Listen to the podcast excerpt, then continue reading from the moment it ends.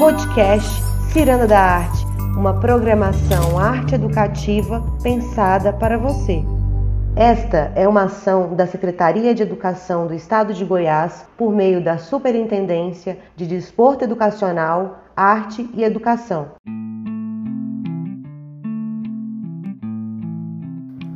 Se durante um tempo éramos nós, os povos indígenas, que estávamos ameaçados da ruptura ou da extinção do sentido da nossa vida, hoje estamos todos diante da iminência de a Terra não suportar a nossa demanda. Ailton Krenak, a vida não é útil. Bem-vindas, bem-vindos e bem-vindes. Esse é o Tecer Comentado, podcast de arte e educação inteiramente produzido por professoras de arte da Rede Estadual de Goiás, integrantes do Ciranda da Arte do coletivo Tecer, Território Cerrado. Meu nome é Aice, eu sou arte educadora da área das artes e culturas visuais, e nesse episódio eu venho trazer alguns fiozinhos de prosa sobre o livro A Vida Não É Útil do Ailton Krenak. Bora pro episódio? Esse livro é pequeno em tamanho, mas imenso em conteúdo. E uma das coisas que me deixaram bastante refletona foi aquele trecho que eu li na abertura em que o Krenak fala sobre essa sensação de iminência de fim que veio a ser compartilhada por todos nós depois da pandemia.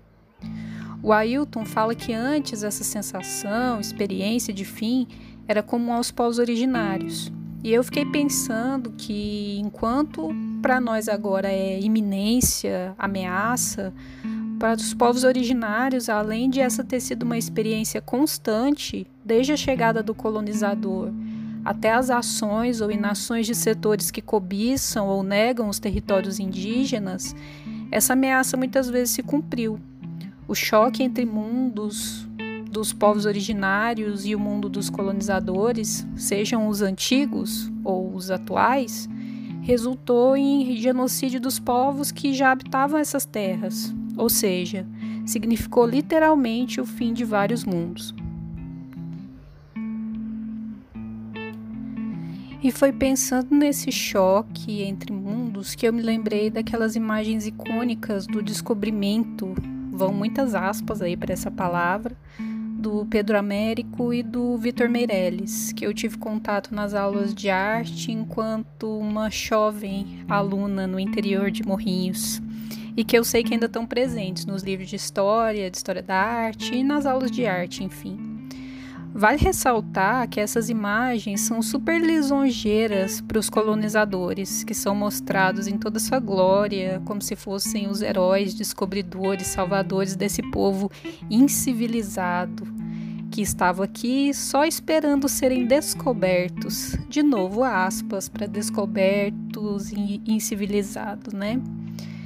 E daí eu penso que um exercício interessante para propor para nós mesmas, professoras e professores, é, além de lembrar que essas imagens carregam o ponto de vista dos colonizadores exclusivamente, levar nossos estudantes a refletir sobre esse choque entre mundos, sobre diferentes perspectivas de mundo, sobre omissões das perspectivas.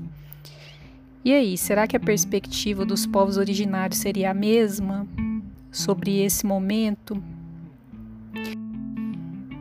E uma outra maneira seria contrapor essas imagens associadas ao contexto da colonização a imagens produzidas pelos próprios povos indígenas, como os brancos colonizadores os representaram, como os próprios artistas indígenas se representam.